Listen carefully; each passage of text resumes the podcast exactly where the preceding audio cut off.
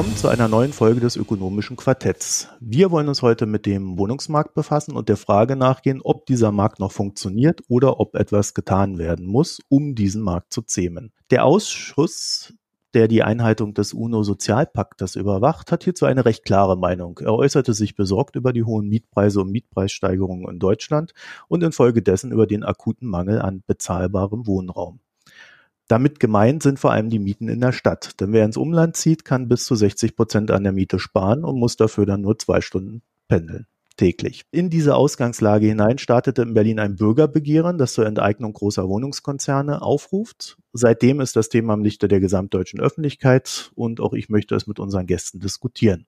Hierzu begrüße ich recht herzlich Friedrich Breyer. Hallo. Du bist Professor für Volkswirtschaftslehre an der Universität Konstanz und Mitglied des wissenschaftlichen Beirats des Bundeswirtschaftsministeriums. Ebenfalls willkommen André Holm. Ja, schönen guten Tag. Du bist Stadtsoziologe an der Berliner Humboldt-Universität und äh, auch auf Twitter vertreten. Das werden wir dann entsprechend verlinken. Und grüß Gott an Klaus Michelsen. Ja, hallo. Du bist Leiter der Abteilung Konjunkturpolitik am DIW Berlin. Und ebenfalls auf Twitter, was wir dann auch verlinken. Wir werden auch eure Kontaktdaten bzw. Profile auf unserer Internetseite verlinken und in den Shownotes findet ihr auf www.mikroökonomen.de. Dort können die Hörerinnen und Hörer die Inhalte auch ja, kommentieren, debattieren und so weiter und so fort. Das ökonomische Quartett ist eine Koproduktion des Wirtschaftspodcasts Mikroökonomen und des ökonomischen Debattenportals Makronom, dessen Gründer Philipp Stachelski die redaktionelle Betreuung innehat. Mein Name ist Marco Herak und ich werde wie gewohnt durch die Sendung führen. Klaus Michaelsen, ähm, wie hat sich denn der deutsche Wohnungsmarkt in den letzten Jahrzehnten entwickelt? Ja, wir hatten eigentlich ein ganz schönes Jahrzehnt, wenn man äh, an die Jahre zwischen 2000 und 2010 denkt. Da gab es nämlich relativ günstiges Wohnen in Deutschland, in vielen Städten war es sehr attraktiv zu wohnen, gute Angebote, was die Freizeit- und Sozialstrukturen ähm, betrifft und ja, im Grunde genommen ein, ein gutes Land für Mieter. Das hat sich dann stark verändert, denn ab 2010 kann man ungefähr datieren, dass die Preise und Mieten für Wohnungen ganz stark gestiegen sind und zwar vor allen Dingen in den Städten. Und das hat Konsequenzen jetzt auch für die Einkommensverteilung und auch für die Möglichkeiten zu konsumieren und äh, beschäftigt dementsprechend die Haushalte wo immer mehr und äh, dementsprechend stark ist mittlerweile die Debatte, äh, wenn es darum geht, bezahlbares Wohnen äh, wiederherzustellen, wenn man so will, und äh, welche Maßnahmen dazu ergriffen werden sollen. Die Enteignungsdebatte, die wir jetzt führen, ist sicherlich so die Spitze dessen, was, was bisher in der Diskussion gewesen ist. Also die Preisentwicklung ist tatsächlich nur in der Stadt so zugespitzt und im Land oder in der Provinz ist es halbwegs im Rahmen. Ja, man kann das schon äh, so machen. Also die, die Teilung zwischen Stadt und Land äh, ist eine, die ungefähr äh, funktioniert. Sicherlich gibt's auch in den Umlandgemeinden, in den größeren Metropolen Preis, Mietpreissteigerungen, die mittlerweile spürbar sind. Aber im Wesentlichen ist es eigentlich ein Problem, was ähm, vor allen Dingen die Städte betrifft, die großen Städte, die Städte, in denen Universitäten äh, sind. Äh, und dort, wo die Wirtschaft auch ganz gut läuft, in den kleineren Städten, in den, in den Randlagen, äh, in der Peripherie und auf dem Land, sind eigentlich die Mieten relativ moderat gestiegen, sowohl was die Bestandsentwicklung betrifft, als auch die Neubau- äh, oder die Neuvertragsmieten. Da hat man im Grunde genommen kein so starkes Problem. Da weicht das kaum von der Inflation ab. Das heißt also, wenn wir unsere Diskussion hier führen, und deswegen habe ich das jetzt auch so gefragt, muss man, glaube ich, auch immer im Hinterkopf behalten, dass diese starke Steigerung tatsächlich explizit ein Stadtphänomen ist.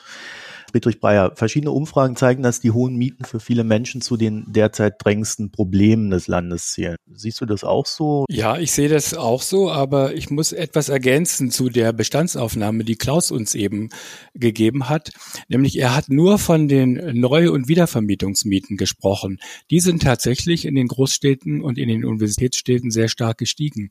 Aber die Bestandsmieten haben sich überhaupt nur mit der Inflationsrate verändert. Also die sind real nicht gestiegen, auch seit 2010 nicht. Ähm, ergänzt muss man auch, dass von 2004 bis 2010 die Mieten bei der Neu- und Wiedervermietung nicht gestiegen und zum, in manchen Städten sogar gefallen sind im Durchschnitt. Das heißt, man muss, wenn man die gesamte Entwicklung von 2004 bis 2017 sich anschaut, äh, ist dieser Anstieg nicht mehr ganz so dramatisch. Und außerdem äh, Klaus, du wirst das wissen, wie viel Prozent der Mieten oder der Wohnungen jedes Jahr neu auf den Markt kommen. Dann kann man nämlich ausrechnen, um wie viel Prozent die Bestandsmieten ausmachen, in denen eben gerade keine exorbitante äh, Mietsteigerung stattgefunden hat. Also wenn man ehrlich ist, in der Bestandsaufnahme Natürlich sind die Neuvermietungsmieten und Wiedervermietungsmieten immer besonders sichtbar, weil diese Wohnungen erscheinen ja auch in der Zeitung und in den Suchportalen. Aber der große Teil der Mieter äh, wohnt in Deutschland zu einer relativ günstigen Miete. Ich habe hier eine Statistik zum Beispiel in München allerdings beschränkt auf äh, genossenschaftliche und kommunale Wohnungsunternehmen. Da war die Durchschnittsmiete in München wohl bemerkt im Jahr 2017 zwischen sechs und sieben Euro. Und so sind viele Bestandsmieten. Das heißt, es sind diejenigen, die neu eine Wohnung suchen, die sind mit hohen Mieten im Augenblick konfrontiert in diesen Großstädten. Ja, ich würde den Aspekt gerne noch erweitern. Also wir sehen tatsächlich, dass die Bestandsmietentwicklung in vielen Städten stabil ist. Ähm, wenn wir die Stadt Berlin beispielsweise nehmen, dann gibt es da offensichtlich große Nachholeffekte. Da sind auch die Bestandsmieten deutlich stärker gestiegen als beispielsweise die Einkommen in der Region. Das mag in München oder Hamburg anders sein, die schon längerfristig ein anderes Niveau hatten. Das, was aus meiner Sicht ein wichtiger Punkt ist, der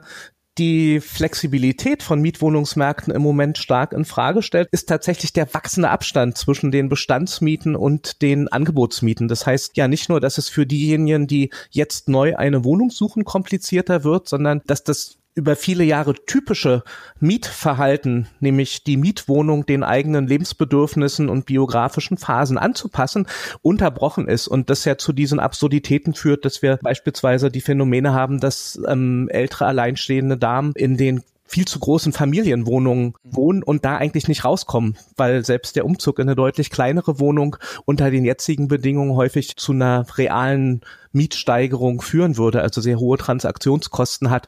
Und ein zweiter Punkt, den ich zu Klaus gern und auch zu Friedrich ergänzen will, die günstigen Bestandsmieten, die stehen natürlich für viele auch dort unter Druck, wo es umfangreiche Modernisierungsmaßnahmen gibt oder vielleicht auch eine Umwandlung in eine Eigentumswohnung mit, mit einer Eigenbedarfskündigung drohend im Raum steht, da ist die Verlustangst bei denjenigen, die davon betroffen sind, sehr, sehr groß. Wir liberale Ökonomen werden ja immer so angesehen, als ob wir immer gegen jede staatliche Regulierung sind. Hier möchte ich mal eine staatliche Regulierung ausdrücklich loben, dass nämlich die Mieterhöhung nach einer umfassenden Modernisierung begrenzt worden ist.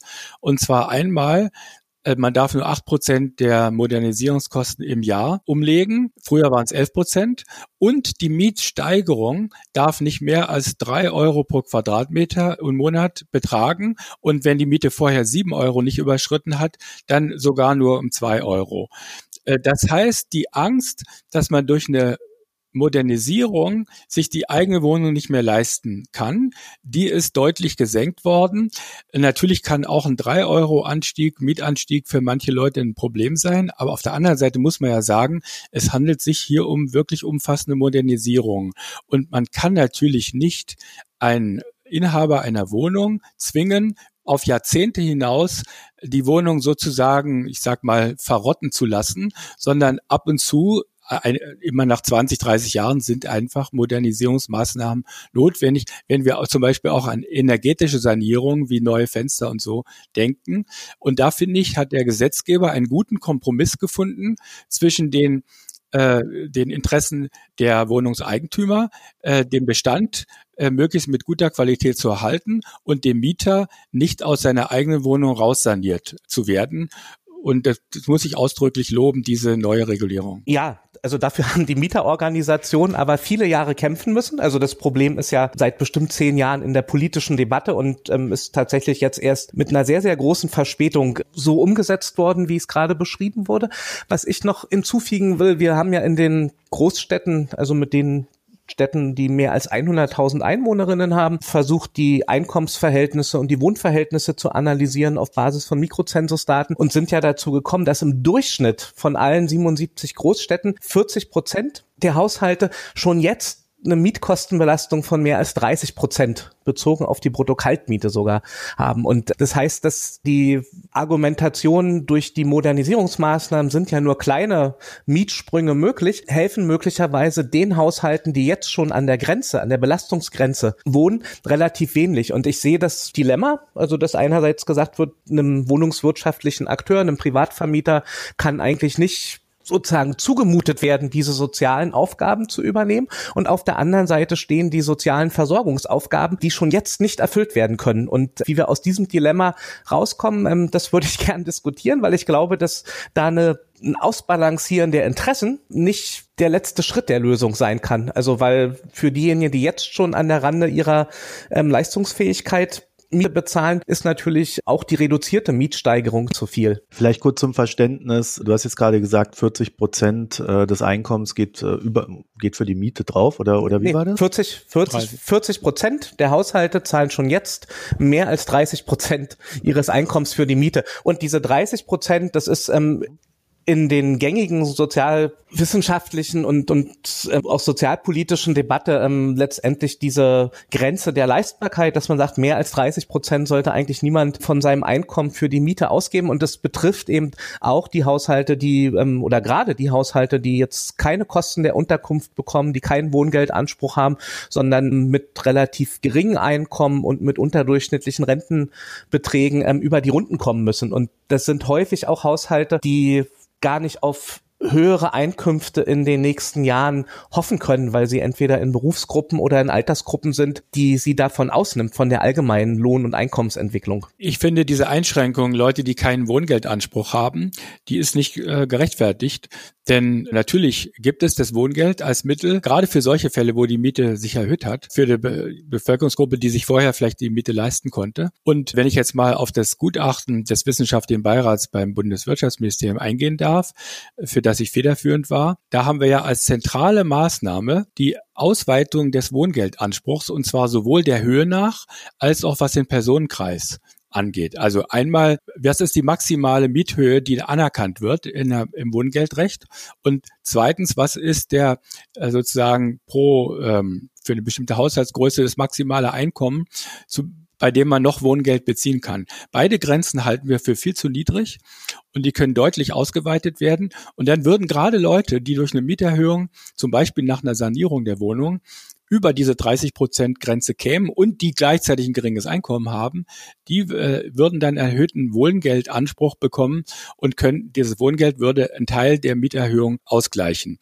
Ich halte das für das richtige Instrument. Wir werden sicherlich später noch darauf eingehen. Das bessere Instrument als den sozialen Wohnungsbau, weil das Wohngeld eben alle Mieter, auch die, die schon lange in einer Wohnung, die nicht äh, sozial gebunden ist, wohnen, alle Mieter unterstützt, wenn sie zum Beispiel, wenn ihr Einkommen stark sinkt aus irgendwelchen Gründen wegen Arbeitslosigkeit oder so, oder wenn die Miete stark gestiegen ist, auf, auf diese äh, Probleme kann man mit sozialem Wohnungsbau nicht zeitnah reagieren. Das Wohngeld kann es aber. Klaus, vielleicht mal die simple Frage, äh, was, was treibt denn die Mietpreise? Also gibt es da äh, explizite Hinweise darauf, wo man sagen kann, okay, da ist das Problem? Es gibt da verschiedene Faktoren, die da ins Spiel kommen. Der offensichtlichste Faktor ist natürlich erstmal die Einwohnerentwicklung in den großen Städten. Die haben da eine Renaissance erlebt. Da sind viele Menschen in die Städte hineingezogen. Ähm, gerade mit der Einführung der Arbeitnehmerfreizügigkeit ähm, in der Europäischen Union sind auch einige äh, gerade aus den europäischen europäischen Nachbarländern äh, zu uns gekommen, die als allererstes Wanderungsziel schon mal die Städte hatten. Das zweite ist der äh, Verdrängungsdruck, sage ich mal. Der Druck, nämlich aus den Städten wegzuziehen, war relativ gering in den 2000er Jahren. Das heißt, viele Familien, die vielleicht irgendwo in Berlin-Prenzlauer Berg jetzt ihre Eigentumswohnungen haben, wären vielleicht äh, bei stärker steigenden Mieten oder stärker gestiegenen Preisen vorher schon aus Land gezogen und hätten sozusagen Platz gemacht für äh, nachfolgende Generationen. Das ist ausgeblieben. Also man hat eine reale äh, Nachfrage, die dazugekommen ist und man hat eine relativ kräftige Einkommensentwicklung erlebt. Also zumindest im Durchschnitt geht es ja den Deutschen seit der Finanzkrise immer deutlich besser. Wir haben einen langen jährigen Aufschwung gehabt der Wirtschaft, dass der Arbeitsmarkt entsprechend profitiert. Das sind sozusagen die realen ähm, Nachfragekomponenten. Das zweite ist, wir haben einen Wohnungsmarkt, der nicht sofort reagieren kann auf diese Nachfrage. Und da entwickelt sich so eine Art Schweinezyklus, wenn man so will. Also die Wohnungsbautätigkeit muss erst anziehen und das dauert ein, zwei, drei Jahre. Die Knappheit ist aber real und so überschießen dann die Mietpreise und machen das Problem noch deutlich stärker, als es äh, real eigentlich wäre, wenn der Markt da an der Stelle sofort reagieren könnte. Und da kommen dann so Fragen ins Spiel, ob nicht auch mit äh, Bauflächen gewisse Spekulation getrieben wird, wie flexibel eigentlich die Städte aufgestellt sind, wenn es um Nachfrageausweitung geht, wie viel Flächen hat man denn schon in Voraus sozusagen ähm, gewidmet als Bauland und kann die schnell aktivieren. Und das ist der momentan eigentlich so ein bisschen der limitierende Faktor. Man hat eben recht wenig oder wenige Flächen, die tatsächlich bebaut werden können oder bebaut werden dürfen und hat eine recht stark gestiegene Nachfrage. Und das hat insgesamt diesen Preisauftrieb bei den Mieten, aber eben auch bei den Immobilienpreisen befeuert und in einigen Teilen oder in manchen Städten ist da sicherlich auch ein gutes Stück äh, Spekulation dabei, nämlich von denjenigen, die dieses rare Gut Bauland haben, die nämlich darauf setzen, dass das im nächsten Jahr einfach teurer wird, ohne irgendein Zutun. Und das schiebt dann natürlich sozusagen auch die Preise für neu gebaute Wohnungen an. Also die Bodenkomponente ist eine ganz wesentliche, was die Kostenentwicklung äh, im Wohnungsbau betrifft. Und je teurer eben das Land ist, desto teurer ist dann entsprechend auch die Miete, die genommen werden muss, wenn dieses Land bebaut wird. Und das ist sozusagen die, das Ende der Kette, wenn man so will. Und das ist eben ein äh, ja, insgesamt einfach ein recht klassisches Muster, wenn es um einen Immobilienmarktzyklus äh, geht. Und der ist jetzt mittlerweile ausgeprägt und lang, den wir hier in Deutschland sehen. Ja, ich kann dem absolut zustimmen und möchte es noch ergänzen. Vor mir liegt eine Statistik der Baufertigstellungen, die die Deutsche Bundesbank erstellt hat. Und Klaus hat ja vorhin gesagt, die Jahre 2000 bis 2010 waren die goldenen Jahre für die Mieter. Und in der Tat lagen die Anzahl der Baufertigstellungen pro Jahr in den zehn Jahren davor, nämlich in den 90er Jahren, immer oberhalb von 350.000 Wohnungen im Jahr. In der Spitze bis 600.000 Wohnungen im Jahr 1994. Dann hat sich aber von 2000 bis 2015 ein ausgesprochener Rückgang der Baufertigstellungen. Da hatten wir zehn Jahre hintereinander unter 250.000 neue Wohnungen, in manchen Jahren 150.000. Und das wirkt sich jetzt natürlich mit der zeitlichen Verzögerung aus. Wir haben auf der einen Seite eben eine starke Zuwanderung. Äh, das Zweite, was wir haben, ist, wir haben kleinere Haushalte. Die Menschen heiraten ja nicht mehr so häufig, junge Leute bleiben länger Single. Also wir, die Anzahl der Haushalte, gerade der kleinen Haushalte, ist stark gestiegen. Dann haben wir die Zuwanderung, nicht nur aus der EU. Wir haben natürlich auch die Flüchtlingszuwanderung, die größtenteils in die Großstädte streben. Dann haben wir die Akademisierung. Das heißt, die Universitätsstädte äh, steigen sehr stark, äh, die Bevölkerung. Und zwar nicht nur die Studierenden selber, sondern natürlich Universitäten haben auch Mitarbeiter. Also die Universitäten sind ja sehr stark ausgebaut worden im, im letzten ein, zwei Jahrzehnten. Das heißt, in den Städten, die die Schwarmstädte sind, das sind einmal die natürlich Berlin, München, Düsseldorf, Stuttgart, aber auch viele Universitätsstädte wie Heidelberg, da äh, haben wir eine starke Zuwanderung. Wenn man dann noch dazu nimmt, dass die Bautätigkeit eben zehn Jahre lang fast verschlafen wurde, dann ist es klar, dass sich eine Knappheit äh, ergibt. Und im Markt spiegelt sich nun mal eine Knappheit. Wenn man jetzt auch noch bedenkt, dass 90 Prozent der Wohnungen sozusagen Bestandsmieter haben, die schon lange drin wohnen und die auch keine Absicht haben, da auszuziehen. Das kleine Segment der Wohnungen, die jedes Jahr neu frei werden, wenn, wenn sich auf dieses kleine Segment dann doppelt so viele Mietinteressenten stürzen, ist es klar, dass die Preise steigen. Das ist ganz normal und da kann auch kein Staat äh, sofort etwas dagegen machen. Natürlich kann der Staat gegen die Wohnraumknappheit etwas unternehmen, indem er mehr Bauflächen ausweist? Aus meiner Sicht sind es auch demografische und ähm, Nachfragegründe, ökonomische und politische Gründe. Hätte auch noch mal mit also unterstreichend die Veränderung der Haushaltsstrukturen mit ins Feld gebracht, weil das zumindest in den großen Großstädten, Metropolenräumen eine sozusagen noch deutlicheren prozentualen Anstieg der nachfragenden Haushalte im Vergleich zu den Bevölkerungsanstiegen in derselben Zeit gibt. Also es ist nicht nur die Zunahme von Bevölkerung, sondern es ist tatsächlich auch die Veränderung der Haushaltsstrukturen. Die bringt uns in den Wohnungsmärkten, wenn wir nach der sozialen Wohnversorgung fragen, also gibt es leistbare Mieten, das zusätzliche Problem, dass unsere Wohnungsbestände eigentlich für mehr Personenhaushalte gebaut sind. Also es gibt beispielsweise in Berlin oder München ungefähr 50 Prozent Ein-Personenhaushalte, Alleinlebende, aber es gibt nur 16 oder 20 Prozent irgendwo dazwischen in den meisten Städten kleine Wohnungen, die unter 50 Quadratmeter groß sind. Ja, und das bedeutet für die soziale Wohnversorgung, dass viele kleine Haushalte in eigentlich zu große Wohnungen ausweichen müssen, was in der Konsequenz bedeutet, dass sie dort, selbst wenn es günstige Quadratmeterpreise gibt, eigentlich zu hohe Mieten zu zahlen haben. Ja, und für dieses Problem ähm, hat, glaube ich, im Moment weder der Markt noch der, der Staat eine richtige Antwort, obwohl wir darüber diskutieren müssen. Ähm, zu den Pre steigenden Preisen glaube ich, dass es nicht nur zu, also dass es mir zu einfach ist zu sagen, da wurde der Neubau verschlafen. Also von wem wurde der denn verschlafen? Also der Staat hat sich zurückgezogen und Marktakteure hatten offensichtlich zwischen 2000 2015 auch nicht so ein richtig großes Interesse an Neubaumaßnahmen. Warum gab es die nicht? Gerade weil die Mieten entspannt waren. Also ich habe in Berlin sehr viele Interviews mit Eigentümerinnen und Investorinnen geführt. Die haben mir gesagt, im Jahr 2000, warum sollen wir denn bauen, wenn sich die Menschen hier noch für 6,50 Euro eine sanierte Altbauwohnung anmieten können? Dann nimmt mir ja niemand den Neubau ab. Das heißt also, dass die Neubau Neigung letztendlich erst in angespannten Märkten zunimmt. Und ähm, meine Vermutung ist, dass die dann auch schnell wieder abnimmt, wenn es tatsächlich zu einer Marktberuhigung kommt. Also deshalb aus dem, was vorhin Schweinezyklus genannt wurde, systematisch überhaupt nicht rauskommen, obwohl wir es wahrscheinlich alle total sinnvoll fänden, wenn es kontinuierlich eine ausreichende Bauaktivität geben würde in den Städten. Also das Problem, dass es zu viele zu große Wohnungen gibt, das sehe ich nicht so dramatisch, weil junge auch berufstätige Leute, nicht nur Studierende, ja sehr häufig in Wohngemeinschaften wohnen. Wenn die Quadratmetermiete nicht hoch ist. Ich glaube nicht, dass wir sehr viel Leerstand bei großen Wohnungen in Berlin haben. Also das würde mich sehr wundern. Wir haben Leerstand natürlich in, äh, in den neuen Bundesländern. Wir haben auch Leerstand in anderen ländlichen Bereichen. Im Übrigen, das ist ja eine lustige Wohnungsnot. Wenn angeblich laut Bundesbauministerin der früheren eine Million Wohnungen in Deutschland fehlen. Auf der anderen Seite wissen wir, dass zwei Millionen Wohnungen leer stehen. Aber ich glaube nicht, dass der Leerstand in großen Wohnungen in den Ballungsgebieten besteht.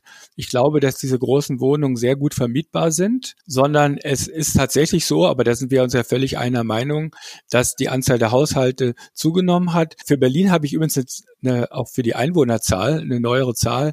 In sechs Jahren zwischen 2011 und 2017 ist die Bevölkerung in Berlin um volle 300.000 gestiegen. Das sind die in Berlin gemeldeten. Jetzt muss man noch diejenigen addieren, die in Berlin keine Wohnung gefunden haben, die gerne nach Berlin ziehen würden, wenn es dort eine Wohnung gäbe, denn die können sich ja nicht in Berlin melden. Das heißt, das ist ganz klar. Und ich meine, das ist nicht nur, dass der Markt nicht sofort eine Lösung dafür hat. Der Staat, wenn man die Wohnungsversorgung voll dem Staat überließe, der würde das auch nicht so schnell schaffen. Dass, wenn aus bestimmten Gründen eben die Neubautätigkeit äh, eine lange Zeit sehr niedrig war, wenn nun ein plötzlicher Bevölkerungszuwachs kommt, dass dann nicht jeder noch dazu eine Wohnung zu einem günstigen Quadratmeterpreis kriegen kann. Das ist nun mal so. Und ich würde sagen, wir sollten auch langsam mal über die Politikmaßnahmen sprechen, die äh, eben ergriffen worden sind. Da kann auch keine Mietpreisbremse irgendwas dran ändern. Im Gegenteil, wenn wir eine Knappheit haben, also die Nachfrage zu den gegebenen Mieten höher ist als das Angebot und wir wir senken die Mieten noch künstlich durch die Mietpreisbremse, dann wird die Knappheit ja verschärft. Das heißt, dann werden diejenigen, die sich eine Wohnung leisten können, eben noch mehr Quadratmeter nachfragen, wenn der Quadratmeter künstlich gebremst ist, der Quadratmeterpreis.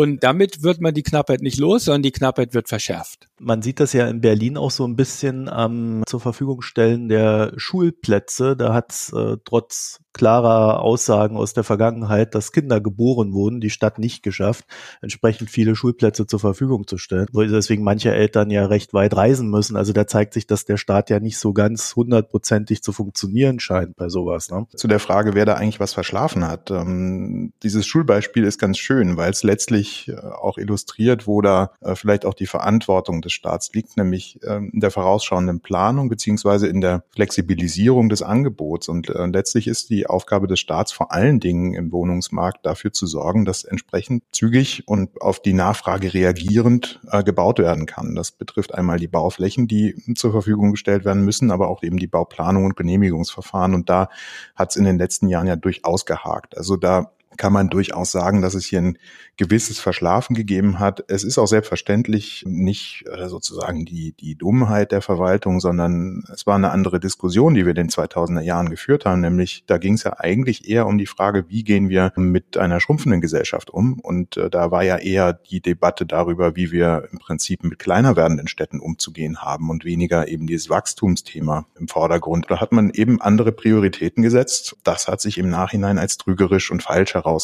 Und ähm, deswegen eine richtige Schuld kann man da auch nicht hinschieben, aber zumindest kann man feststellen, dass da ähm, einiges vielleicht nicht so umgesetzt wurde, wie, äh, wie man das vielleicht hätte vorausschauend machen müssen.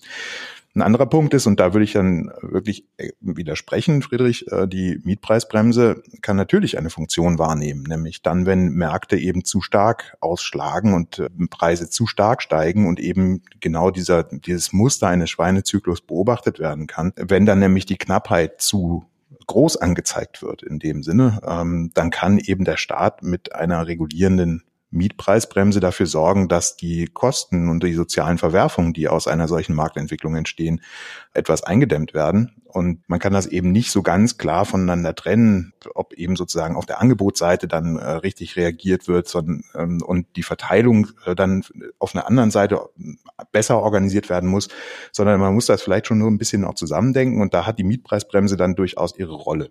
Ich würde da an der Stelle natürlich auch das Argument gelten lassen, dass sie natürlich dafür sorgt, dass mehr nachgefragt wird. Jemand, äh, der einen Apfel günstiger bekommen kann, wird vielleicht einen zweiten dazu kaufen. Klar hat das diesen Effekt, aber es hat eben auch den Effekt, dass man diesen äh, Spalt oder dieses, diesen Keil zwischen den bestehenden Mieten und den Neuvertragsmieten kleiner macht und so die Flexibilität eben auch am Wohnungsmarkt wiederherstellt, äh, was ja, und das hat ja André ähm, vorhin ganz schön illustriert, eben auch ein Problem ist.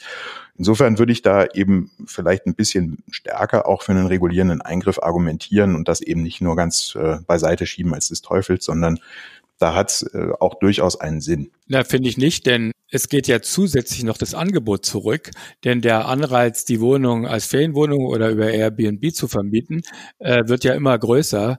Mein erstes Argument. Mein zweites Argument ist, dass die Suchkosten erhöht werden durch die Mietpreisbremse, weil sich auf ein Inserat natürlich, wenn die Miete künstlich gedrückt ist, mehr Leute äh, melden und dann auch die Wohnung besichtigen und Zeit aufwenden, um sich dann auch äh, um die Wohnung zu bewerben. Aber am Ende kann immer nur einer sie kriegen. Das heißt, wenn man künstliche Ungleichgewichte in diesem Markt schafft, erhöht man die Transaktionskosten. Schließlich möchte ich auch noch sagen, dass man durch die Mietpreisbremse kein soziales Problem löst, weil die Mietpreisbremse nur in angespannten Wohnungsmärkten überhaupt gilt. Und angespannte Wohnungsmärkte haben bereits hohe Quadratmetermieten, die für arme Leute ohnehin unerschwinglich sind. Also es sind die Yuppies, die nach Berlin-Kreuzberg ziehen wollen und jetzt statt 15 Euro 12 Euro zahlen mit der Mietpreisbremse den tut man etwas, also dem, der am Ende die Wohnung kriegt, tut man was Gutes. Alle anderen, die bei 12, 13 Euro mitbieten würden, bei 15 nicht, die enttäuscht man nur, weil sie ja glauben, sie könnten eine Wohnung kriegen und die Wohnungen sind gar nicht so teuer. Also mit der Mietpreisbremse löst man überhaupt kein Problem, sondern man verschafft nur zusätzliche. Ich sehe die Kritik an der Mietpreisbremse tatsächlich ganz ähnlich wie Friedrich, also dass, dass es ähm, fürs falsche Klientel gemacht ist und eher die Mittelschichts- oder Besserverdienenden ähm, tatsächlich begünstigt, weil relativ simpel Mieten, die zehn Prozent über den Durchschnittswerten also der ortsüblichen Vergleichsmiete gekappt werden für Haushalte mit unterdurchschnittlichen Einkommen und das sind die, die am stärksten von der Wohnungsnot betroffen sind, ähm, einfach zu teuer sind. Ja, und ähm, um, um das mal auf den Punkt zu bringen, bei den Haushalten, die nur 60 Prozent oder nur 75 oder 80 Prozent vom Bundesmedianeinkommen bekommen, wenn es kleine Haushalte sind, dann brauchen die eigentlich Mietpreise zwischen vier und sechs Euro pro Quadratmeter. Also wenn die nach, nach WBS Angemessenheitsgrenzen angemessenen Wohnflächen verbrauchen. Das sind Wohnungen, die hat im Moment der Markt in den großen Städten, in den Universitätsstädten tatsächlich gar nicht zu bieten. Also im Bestand noch teilweise in der Neuvermietung weder mit noch ohne Mietpreisbremse. Und wenn man es trotzdem als öffentliche Verantwortung annimmt, dass auch die Haushalte mit diesen geringen Einkommen, mit Wohnungen in den Städten versorgt werden müssen, dann ist eigentlich relativ klar, ähm, das kann ich eigentlich Marktakteuren, die rational ökonomisch handeln, überhaupt nicht zumuten, diese Haushalte zu versorgen. Also weil niemand vermietet in Berlin, in München oder in Hamburg seine Wohnung für unter sechs Euro pro Quadratmeter, wenn die ortsüblichen Vergleichsmieten und erst recht die Angebotsmieten deutlich darüber liegen. Und das, was der Staat früher in solchen Fällen genutzt hat, waren Belegungsrechte. Ja, wir hatten beispielsweise Anfang der 90er Jahre noch fast drei Millionen belegungsgebundene Wohnungen in Deutschland die überwiegend aus den Förderverträgen kam, zum Teil aus der alten Gemeinnützigkeit. Diese Zahl hat sich auf ein bisschen über eine Million Wohnungen abgeschmolzen. Die hat sich also, ist fast nur noch ein Drittel von den Wohnungen. Entsprechend gering ist die Kapazität der Städte mit solchen Belegungsbindungen, diejenigen mit Wohnungen zu versorgen, die am Markt tatsächlich keine Chance haben, egal wie die anderen Regulationsmechanismen sind. Dazu kommt, dass wir in vielen Städten ja die im Nachhinein von vielen als falsch betrachtete Situation hatten, dass öffentliche Wohnungen, also die die auch reguliert und belegungsgebunden hätten vergeben werden können, privatisiert worden. Und Berlin ist ja ein sehr tragisches Beispiel. Da hat sich der öffentliche Wohnungsbestand fast halbiert. Also von über 280 1000 Wohnungen, die es in öffentlichen landeseigenen Wohnungsbaugesellschaften gab, ist es auf 260.000 reduziert worden und wird jetzt mühsam und mit sehr, sehr hohen Kosten langsam wieder aufgestockt, weil man erkannt hat, dass man öffentlichen Wohnungsbesitz braucht, wenn man die sozialen Wohnversorgungsaufgaben tatsächlich erfüllen will. Ja, also ich finde ja interessant, dass wir in der Einschätzung der Mietpreisbremse äh, beide gleich ticken.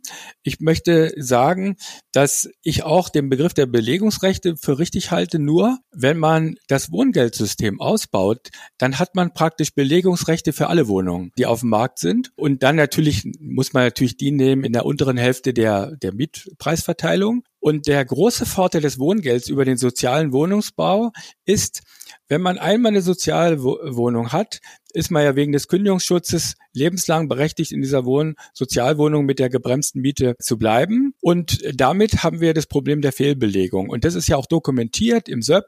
Also 23 Prozent aller Sozialwohnungen werden von Mietern bewohnt, die am oberen Hälfte der Einkommens äh, Hierarchie stehen in Deutschland. Das heißt, da haben wir eine klare Fehlbelegung und das Instrument des Wohngelds kann eben viel aktueller auf die Einkommenssituation und die Bedürfnisse eines Haushalts, also die Haushaltsgröße, die Quadratmeterbedarf eingehen und soziale Probleme dann auflösen, wenn sie auftreten. Und das Wohngeld würde auch wieder entzogen, wenn der Haushalt in seinem Einkommen entsprechend ge gestiegen ist, sodass man keine Fehlsubventionierung vornimmt wie beim sozialen Wohnungsbau.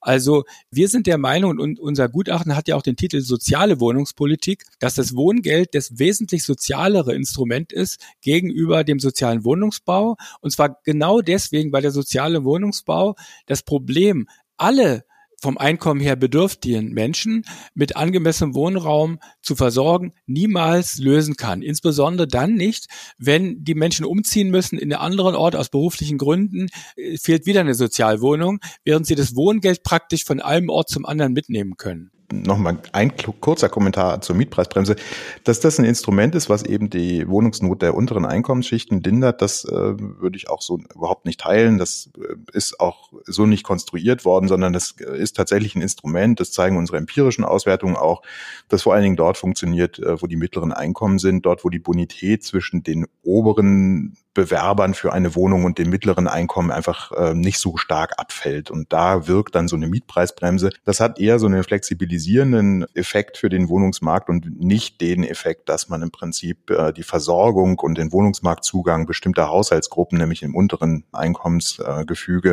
verbessert. Das äh, würde ich genauso teilen. Und aber da muss man auch sagen, so, dafür ist die Mietpreisbremse auch nicht konstruiert. Da waren vielleicht die Hoffnungen größer in das Instrument, als, als dann die äh, Effekte dann äh, messbar waren. Zum sozialen Wohnungsbau. Ich denke, der soziale Wohnungsbau hat äh, eine wichtige Rolle und auch eine Berechtigung, äh, weil er etwas leisten kann, was das Wohngeld eben nicht leisten kann. Nämlich der soziale Wohnungsbau kann direkten Marktzugang gewähren für bestimmte Haushaltsgruppen, für die man Belegungsrechte vergeben möchte als Staat, wo man sagt, das ist uns wichtig, dass diese Haushalte eben in den Städten wohnen können. Und dafür kaufen wir Belegungsrechte, bauen eigene Wohnungen und sorgen dafür, dass entsprechendes Angebot geschaffen wird. Man muss sich jetzt nur die Frage stellen, wie geht man damit um, dass tatsächlich solche Effekte entstehen wie Fehlbelegung und welche Handhabe hat man an dieser Stelle. Es ist ja jetzt nicht so, dass das Gott gegeben ist, dass äh, auf immer und ewig jemand in diesen günstigen Wohnungen äh, bleiben darf. Das kann ja eben diese erfreuliche Entwicklung geben, dass die Einkommen dann auch bei den Geringverdienenden steigen. Und wie kann man darauf reagieren? Ich meine, beim Wohngeld ähm, ist das selbstverständlich, dass man immer den Nachweis führt, wie hoch das Einkommen ist. Bei dem sozialen Wohnung oder mit den Sozialbindungen war das bislang immer ja eine Einmalprüfung und dann praktisch nie wieder. Wer sagt denn, dass das immer so sein muss? Man kann ja auch äh, hier äh, halt hergehen und äh, eine regelmäßige Überprüfung der Berechtigung vornehmen. Und wenn die Berechtigung dann eben entsprechend wegfällt, ähm, dann kann man eine Fehlbelegungsabgabe, das gab es früher mal, entsprechend erheben und den Anreiz stärken, entweder die Wohnung freizumachen oder eben Mittel freizumachen, die es dann erlauben, an anderer Stelle neue Belegungsrechte zu erwerben. Das wäre dann schon eben ein Mehrwert, der durch den sozialen Wohnungsbau oder den Zugang zum Wohnungsmarkt geschaffen würde, den eben das Wohngeld nicht leisten kann. Und da denke ich, ist eben die Differenz. Und äh, die Frage ist, wo ist die Grenze, ab der man als Staat sagt, das akzeptieren wir, dass ein Haushalt eben sich am freien Markt bedient, mit meinetwegen auch einer Unterstützung durch das Wohngeld. Und wo ist der Zugang zum Wohnungsmarkt tatsächlich so schlecht, dass wir als Staat entsprechend ein Angebot gesondert schaffen müssen. Und darüber muss man dann sicherlich diskutieren. Das ist dann aber auch eine gesellschaftspolitische Entscheidung und eine Linie, die man dann als politische Entscheidung irgendwo formulieren muss. Ich würde da gerne anknüpfen und glaube, dass diese Diskussion 2001 mit der Einführung des Wohnraumfördergesetzes und im Prinzip der Abschaffung der alten sozialen Wohnungsbauregeln sozusagen eine falsche Entscheidung getroffen wurde. Damals ist im Gegensatz zu den ersten und zweiten sozialen Wohnungsbaugesetzen, die ja gesagt haben, der soziale Wohnungsbau soll sich an breite Schichten der Bevölkerung richten. Eine Einschränkung getroffen worden, die gesagt hat, also Wohnraumförderung gibt's jetzt nur noch für die Gruppen, die sich am Markt nicht selbst versorgen können, also eine, eine Engführung. Und das hat letztendlich sozusagen den Effekt, dass sozialer Wohnbau, wenn er heute gemacht wird und zu 100 Prozent zu diesen Einkommensgrenzen belegungsgebunden vergeben wird, bei vielen Anbietern tatsächlich ja die Sorge auslöst, bauen wir uns hier eine homogene Sozialstruktur, sind hier nur die Armen, die dann vielleicht auch stadtpolitische Probleme mit sich bringen ähm, durch, durch die hohe Konzentration. Und aus, aus dieser Perspektive ist aus meiner Sicht ein sozialer oder auch öffentlicher Wohnungsbau, der so breit aufgestellt ist, dass er tatsächlich breite Schichten der Bevölkerung ähm, adressieren kann. Also in den 50er, 60er Jahren lagen beispielsweise die Einkommensgrenzen für die soziale Wohnraumförderung so, dass 75 Prozent der Bevölkerung ähm, da einen Zugang gehabt hätten, ja, oder auch einen Zugang hatten. Das hat tatsächlich ja eine reale Versorgungssituation für viele verbessert, ohne eine Segregation vorzubringen. Und aus meiner Sicht ist zu den Fehlbelegungen im Moment, glaube ich, vor allem zu sagen, dass das letztendlich sowas wie ein Mischungsbeitrag ist, also dass diejenigen, die höhere Einkommen haben, auch in den geförderten Wohnungen bleiben und damit ihren Beitrag zur Mischung leisten. Ob das noch mit einer Fehlbelegungsabgabe zusätzlich abgeschöpft werden soll, sollte, ähm, fände ich fraglich und will vielleicht ein Argument noch ins Wort führen, dass sozusagen die Grenze im sozialen Wohnbau zu bleiben, letztendlich nicht so sehr der Anreiz ist, dass man ganz viel Geld sparen kann, sondern viele ziehen natürlich bei steigenden Einkommen trotzdem aus, weil der soziale Wohnungsbau in der Regel ja relativ kompakte Wohnungen mit auch klaren Bemessungsgrenzen für die Größe der Wohnung mit sich bringt. Und ähm, das zeigen die Studien, die es in Österreich und anderen Ländern gibt, wo es einen sehr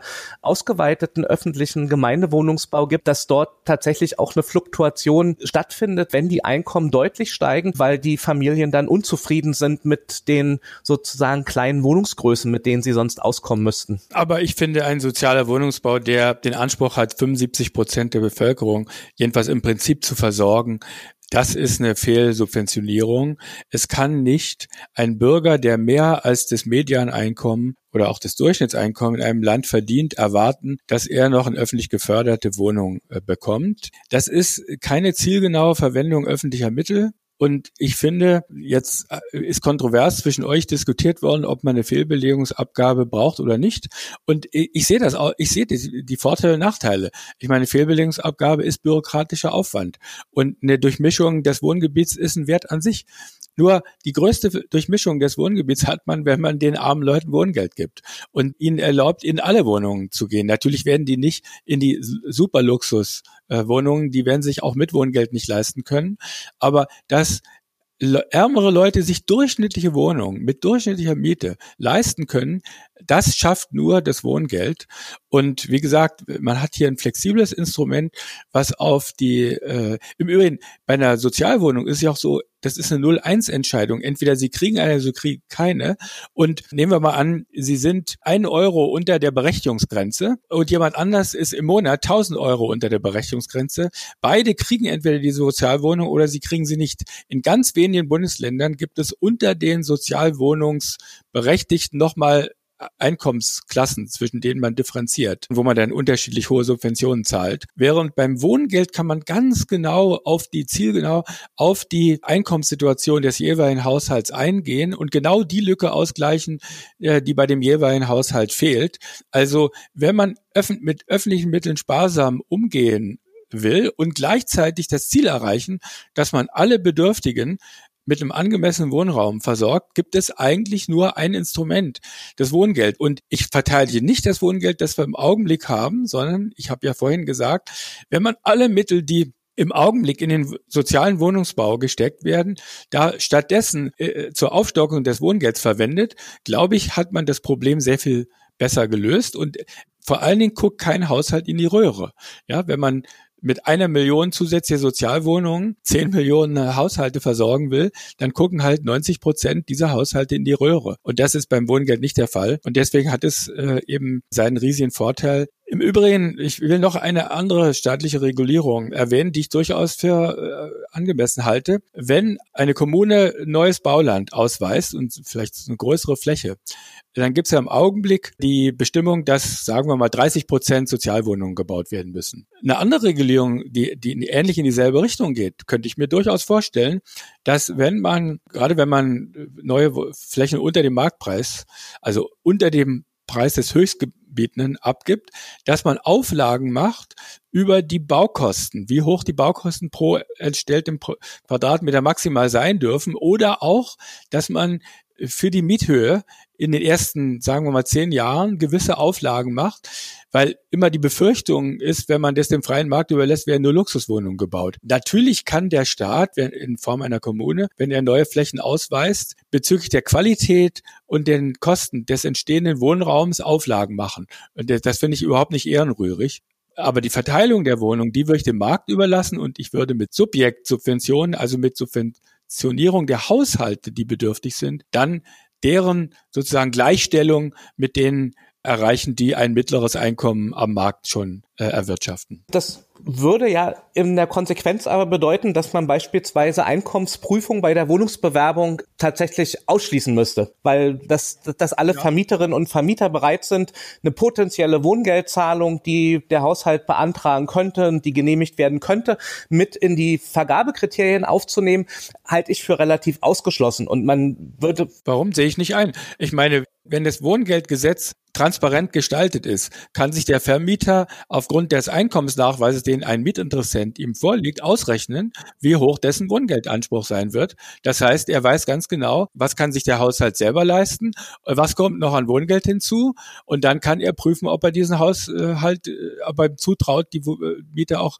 nachhaltig zahlen zu können. Also das, warum sollte er das nicht? Mein Einkommensnachweis kann er jetzt schon verlangen. Ja, ja, das sage ich ja, dass er den Ein und dass, dass in der Regel der Einkommensnachweis Nachweis auch ein entscheidendes Kriterium bei der Wohnungsvergabe ist. Ich wollte darauf hinaus, dass der potenzielle Wohngeldanspruch den Zugang zur neu zu vermietenden Wohnung sozusagen nicht unbedingt sicherstellt. Also das ist anders in den Bestandsmietwohnungen, wenn die Miete steigt oder das Einkommen sinkt, dass ich diese Lücke durch Wohngeld schließen kann. Das ist sicher eine Option, die sinnvoll ist, um nicht freiwillige Auszüge zu reduzieren.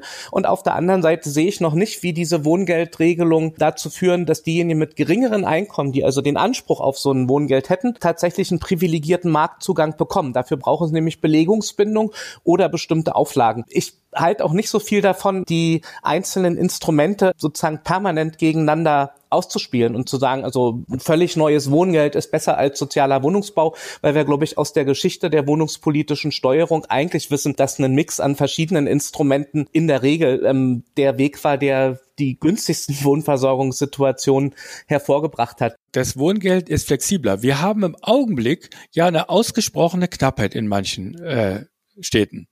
So, und auf diese Knappheit kann sozialer Wohnungsbau nicht zeitnah reagieren. Wohngeld braucht einen Monat und dann ist das Problem gelöst. Und warum sollte ein potenzieller Vermieter einem Mietinteressenten, der ihm sowieso das Einkommen nachweisen muss, nicht in Rechnung stellen, wenn der sagt, ja, außerdem krieg ich noch 400 Euro Wohngeld, naja, dann, dann weiß der, dass der sich mehr leisten kann als auf, aufgrund seines Markteinkommens alleine.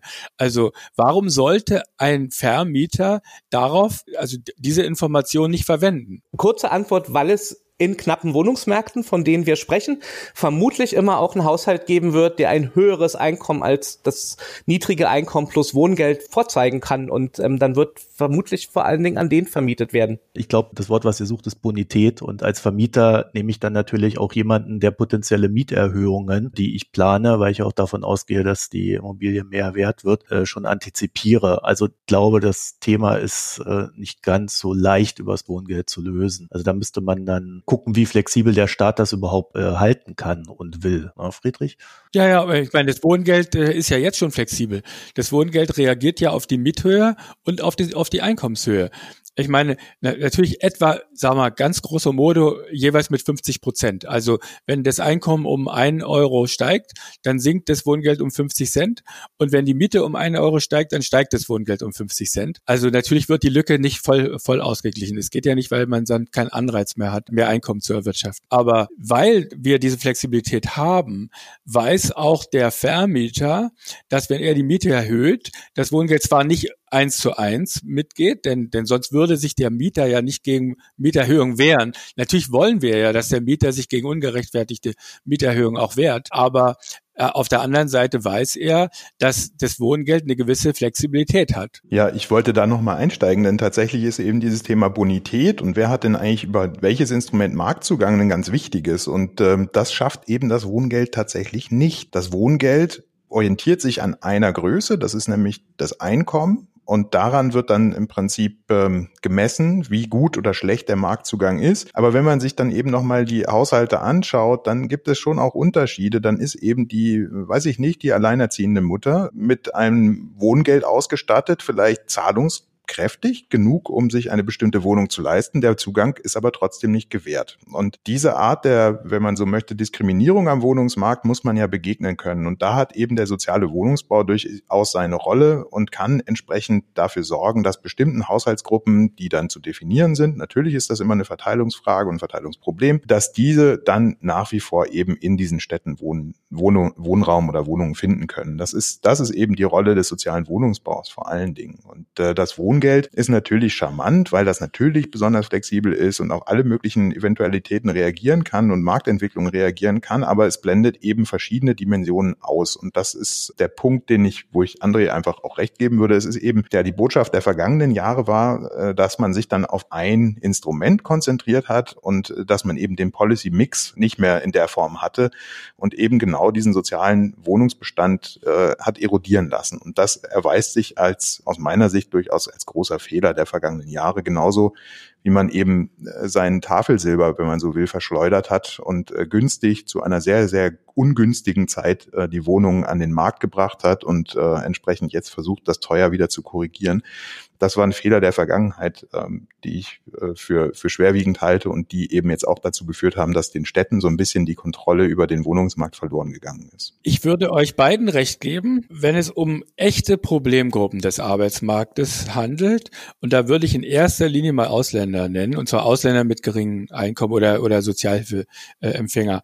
Aber Warum jetzt jede alleinerziehende Mutter schon Problemfall sein soll, das äh, erschließt sich mir nun überhaupt nicht. Warum sollen alleinerziehende Mütter schlechte Mieter sein aus der Sicht des Vermieters? Also äh, es gibt eine kleine Gruppe von Wohnungsnachfragern, die absolut diskriminiert werden am, am freien Wohnungsmarkt. Das würde ich auch zugestehen. Und für diese muss der Staat sorgen, dass die untergebracht werden. Aber ich würde dem eben den Kreis nicht so groß ziehen, dass jede alleinerziehende Mutter da automatisch dazu gehört. Vielleicht, wenn sie acht Kinder hat, dann vielleicht schon ja, sonst nicht. Das ist ja keine Diskriminierung, sondern es ist ein reiner Markteffekt, den ihr eigentlich schon beschrieben hattet. Also in dem Moment, wo ich sage, mit dem Wohngeld soll gesichert werden, dass im unteren Segment der Wohnungsmieten eine auskömmliche, eine leistbare Mietkostenrelation entsteht, dann definiere ich ja schon, dass die durchschnittlichen, überdurchschnittlichen Mieterträge mithilfe des Wohngelds nicht erzielt werden können. So. Und immer dann, wenn sich die Chance gibt, dass ich einen durchschnittlichen, überdurchschnittlichen Mietertrag erziele, werde ich mir auch einen Mieter suchen, der bereit und in der Lage ist, das zu bezahlen. Also, und, und diese Lücke des Zugangs, die kann das Wohngeld nicht lösen. Ein zweiter Punkt ist, dass mich ähm, na die dieses Argument, das ist so schön zielgenau und und und und, und hat keine Fehlbelegung, die sozusagen tatsächliche Zielgenauigkeit des Wohngelds ist ja vor allen Dingen eine Zielgenauigkeit, dass das Geld über die Mietzahlung letztendlich bei den wohnungswirtschaftlichen Akteuren ankommt. Und wir sehen das gerade in den schrumpfenden Regionen, ähm, wo es mit den KDU-Regelungen tatsächlich die Situation gibt, wenn die KDU-Sätze, also Kosten der Unterkunft für die transferleistungsempfangenden Haushalte, wenn die angesetzt, angepasst werden nach oben, dass das eine Signalwirkung für die Vermieter von Wohnungen in diesen unteren Mietgruppen hat, dass das als, als eine Art Mindestmiete anzunehmen und, und da hinterher zu ziehen und, und wie man mit einer sozusagen puren Wohngeldorientierung diese ständige Preissteigerung ähm, aufhalten will, das, das ist mir zum Beispiel in diesen ganzen Vorschlägen völlig unklar geblieben bisher. Ja, also weil das natürlich auch eine Signalwirkung hat für alle, die bisher noch Wohnungen vermieten, die deutlich unterhalb dieser Mietgrenzen sind, die wohngeldfähig sind, ähm, zu sagen, na, wenn der Staat es sowieso zahlt, dann ähm, kann ich meine Mieten auch entsprechend erhöhen. Ja, das ist nicht das Gleiche. Bei diesem KDU, was du da erwähnt hast, da geht es ja darum, dass der Staat 100 Prozent der Miete bereit ist zu zahlen ne, bei Sozialhilfeempfängern. Das heißt, wenn, wenn der Staat dann eine Grenze vorgibt, dann versucht natürlich der Vermieter an diese Grenze ranzugehen. Wo, wobei da ich natürlich sagen muss, äh, können die Kommunen natürlich auch mal die Wohnung besichtigen und schauen, ist sie überhaupt so viel wert. Aber die sind meistens äh, eben zu träge, als, als dass sie das äh, da wirklich versuchen, jeden Euro zu sparen.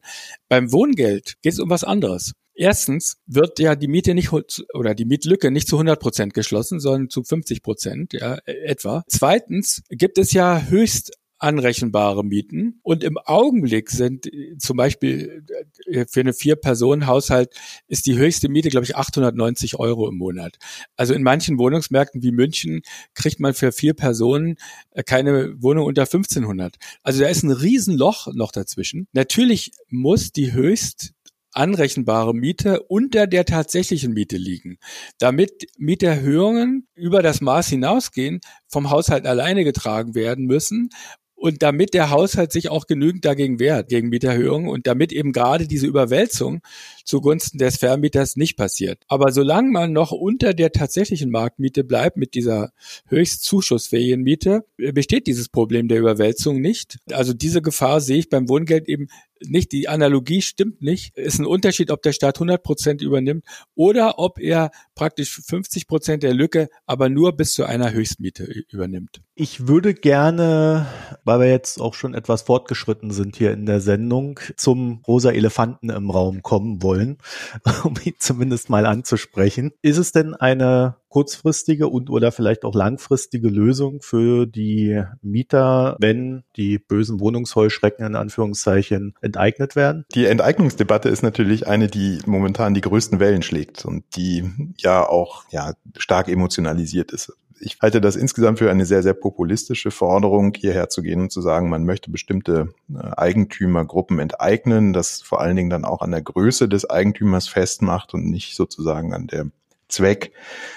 Das Problem bei diesen Enteignungen ist, dass man im Grunde genommen, da würde ich im Prinzip das äh, Argument von Friedrich äh, aufwärmen, dass man im Grunde genommen ja keine zusätzlichen Wohnungen schafft, sondern man versucht im Prinzip bestimmte Investorengruppen aus dem Markt herauszunehmen und entsprechend die Entwicklungen, die damit verbunden werden, äh, aus dem Markt zu verdrängen. Ja, und die Entwicklungen, die mit diesen Vonovia und Deutsche Wohnen verbunden werden, das ist Unternehmen sind, die relativ rücksichtslos äh, mit ihren Mietern umgehen, mit Bestandsmietern so umgehen, dass die Modernisierung genutzt wird, um entsprechend ja diese Luxusmodernisierung durchzuführen und dass das eben dazu führt, dass entsprechend die Mieten im Bestand stark steigen. Das Ganze ist ja nur deshalb möglich, weil der Markt so knapp ist ähm, und das Verhalten dieser Unternehmen, wenn das denn so ist, ist sicherlich keins, was man gut finden würde. Die Enteignung ist aber ein Instrument, was dann recht teuer ist, um sich sozusagen frei zu kaufen von diesen Investorengruppen. Aus meiner Sicht wäre es dann sinnvoller, äh, wenn man bereits äh, sozusagen bei Abschluss der Transaktion oder Kaufverträge, die man dann als Stadt eben auch vorgelegt bekommt, sagt, okay, wir steigen gezielt in den Wohnungsmarkt ein, um entsprechend, ja, wenn man so möchte, ein Zeichen zu setzen gegen bestimmte Investorengruppen oder ein Zeichen zu setzen für bestimmte Investorengruppen und dann entsprechend halt gemeinnützig orientierte Unternehmen in den Markt hineinholt, anstelle eben dieser ja, vielleicht Miethaie, wenn man so möchte. Unterm Strich ist die Debatte eben um die Enteignung etwas, was ja sicherlich gewisse Popularität hat, aber eben auch keine Lösung für das Wohnungsmarktproblem bereitstellt. Ja, also das äh, wäre so meine Einschätzung. Ich bin aber trotzdem ein großer Sympathisant dafür, dass man im Prinzip bestehende Instrumentarien, nämlich diese Vorkaufsrechte tatsächlich auch ausübt. Und da gibt es ja Beispiele aus Berlin. Der Baustadtrat hier in Friedrichshain-Kreuzberg nutzt ja dann sehr intensiv im Prinzip die Möglichkeit, in den Markt hineinzugehen, wenn er eben die Vermutung hat, dass entsprechende Investoren, die neu dazukommen, entsprechend Schlechtes im Schilde führen. Und das kann man schon gezielt machen und sagen, hier, da gibt es eine Grenze, dass wir als Gesellschaft akzeptieren. Und darüber hinaus äh, möchten wir nicht, dass, ähm, dass darüber hinaus gehandelt wird. Ich halte die Vorkaufsrechte, die zurzeit praktiziert werden, eher so für den Tropfen auf den heißen Stein. Also um mal so ein, eine Zahl zu nennen, ich glaube, in den letzten zwei Jahren sind knapp 70 Vorkaufsrechte zur Anwendung gebracht worden. Mehr als die Hälfte davon ist durch sogenannte Abwendungsvereinbarungen. Sozusagen hat der Verkauf dann trotzdem stattgefunden, aber mit zusätzlichen Sicherungen für die Mieterinnen und diese 70 in der Summe genutzten Vorkaufsrechte stehen ungefähr 5.000, 6.000 Verkaufsfällen im gleichen Zeitraum gegenüber. Ja, also das, das heißt, das ist tatsächlich kein Mengeneffekt, sondern kann sehr gezielt da angewendet werden, wo es über die Milieuschutzsatzung, Erhaltungssatzung tatsächlich eine Argumentation gibt, dass die Gefahr der Zusammensetzung der Bevölkerung in Gefahr ist. Das, was mit der Enteignungsdebatte aufgerufen wird, die bezieht sich ja auf Artikel 15 des Grundgesetzes, ist ja eine Sozialisierung. Also ja, die Enteignung ist ja ein Instrument zum Zwecke der Sozialisierung und sagt letztendlich, wir wollen, dass größere Bereiche nicht marktwirtschaftlich, sondern entweder gemeinnützig oder auch öffentlich verwaltet, sozialisiert in dem Duktus des Grundgesetzes verwaltet werden, weil bestimmte öffentliche Aufgaben anders nicht erfüllt werden können. Und ich glaube, dass wir gerade in den großen Städten im Moment in dieser Situation sind, dass wir sehen, dass die Handlungsspielräume des Staates, soziale Wohnversorgung für die unteren Einkommensgruppen tatsächlich sicherzustellen, nicht erfüllt wird. Also das war ja eine Bestands Aufnahme, die wir, glaube ich, gleichermaßen äh, getroffen haben. Ähm, die Sozialisierung von größeren Beständen, also das Ausweiten des öffentlichen oder gemeinwirtschaftlichen Bestandes in den Städten ist aus meiner Sicht eine völlig legitime Vorstellung, zumal wir ja in vielen Städten wie in Berlin eine Geschichte haben, die noch gar nicht so weit zurückliegt, also wo es fast 700 50.000 sozial regulierte Wohnungen gab, also aus den öffentlichen Bindungen und aus den ähm, landeseigenen Wohnungsunternehmen. Und ähm, das ist ja erst eine Entwicklung in den letzten 20 Jahren, ähm, dass diese Zahl so deutlich rückgängig ist. Und aus dieser Perspektive ist es eigentlich eher ein Wiederherstellen eines Zustands, den es vor 20 Jahren in Berlin gegeben hat. Man kann ja der Meinung sein, dass es ein Fehler war, diese Wohnungsbestände damals zu verkaufen. Aber äh, jetzt die Enteignung muss ja mit Entschädigung stattfinden, wenn man Artikel 14 und 15 des Grundgesetzes ernst nimmt. Und der ist ja der Rechtsweg steht ja offen. Also wahrscheinlich die, die Leute, die jetzt in der, äh, in dem Volksbegehren Volksbegehren dafür stimmen werden, für die Enteignung. Die stellen sich wahrscheinlich vor, dass es entschädigungslos oder mit, mit einer minimalen Entschädigung, vielleicht zum alten Kaufpreis, geschehen kann. Das kann aber nicht sein, weil die Richter werden natürlich die, äh, gegenwärtige Marktpreise unterstellen und dann hat halt dies schlicht für eine Verschwendung öffentlicher Mittel.